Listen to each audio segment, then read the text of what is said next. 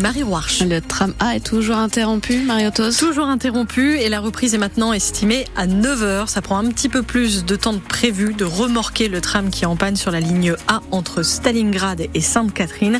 Donc patience, il y a une ligne, la ligne de bus 14, si j'arrive bien à lire, qui est mise en place du côté de Stalingrad en relais. Donc n'hésitez pas à l'emprunter au besoin. Sur la route, sinon en général dans le département, ça roule plutôt, plutôt pas mal. Donc c'est tant mieux et s'il se passe quelque chose, vous nous appelez. Du côté de la météo, un temps plus calme aujourd'hui. Même ensoleillé, mais juste ce matin, faudrait pas qu'on s'habitue trop vite. Les nuages reviennent cet après-midi. Qui dit ciel dégagé en fin de nuit dit température bien froide ce matin. 0 degré à Saint-Savin, 1 à Belin-Belier, 2 à Pineuil et Langon, 3 sur le bassin d'Arcachon, 4 à Ourtin. Cet après-midi, on attend jusqu'à 14 degrés à Coutras. Il fera 11 à Lacano, 12 à Grignols-Célibourne, 13 à l'Esparmédoc, Bordeaux et Targon. Une mobilisation en guise de rappel aux négociants. Les viticulteurs girondins bloquent ce matin les locaux de Castel, grand négociant de la place bordelaise à Blanquefort.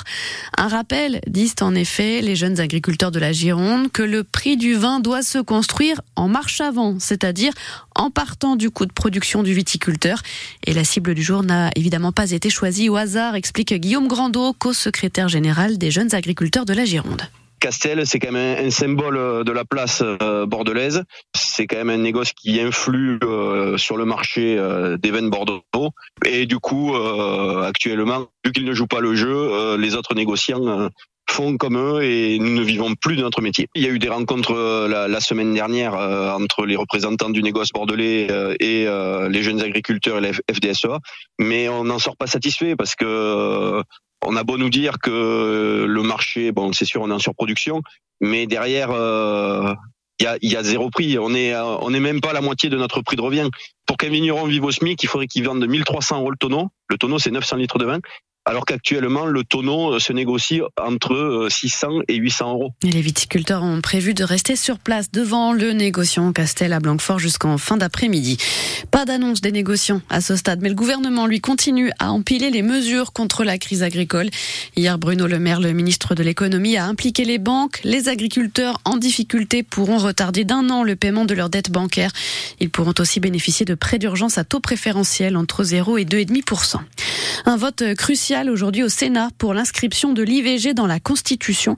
Les sénateurs se penchent sur le texte adopté à l'Assemblée nationale fin janvier.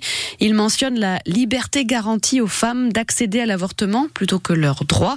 Mais ces termes ne satisfont toujours pas les sénateurs de droite majoritaires au Palais du Luxembourg. Or, il faut que le texte soit voté dans des termes identiques dans les deux chambres avant de pouvoir être soumis à un nouveau vote au Parlement réuni en congrès. L'île et la drone toujours sous haute surveillance en Gironde. Deux cours d'eau en vigilance orange crue depuis les précipitations du week-end. On n'a pas atteint les niveaux de la dernière crue en décembre. Vigicru prévoit une stabilisation de l'île et de la Drône aujourd'hui avec malgré tout encore des débordements importants dans les secteurs d'Abzac et de Coutras. Vers un non-lieu dans l'enquête sur le premier incendie de l'Andiras, selon Sud-Ouest. C'est en effet ce pourquoi penche le parquet de Bordeaux. Aucun responsable de la catastrophe n'a pu être identifié, retrouvé un an et demi après la catastrophe. Ce gigantesque feu qui a détruit près de 14 000 hectares de forêt en juillet 2022 avant une reprise en août. Le juge d'instruction doit encore valider ce non-lieu. Le projet Oriseo à Socat mobilise toujours contre lui et pourtant il avance. Le permis de construire de ce futur parc solaire gigantesque en pleine forêt au sud de Bordeaux a été déposé.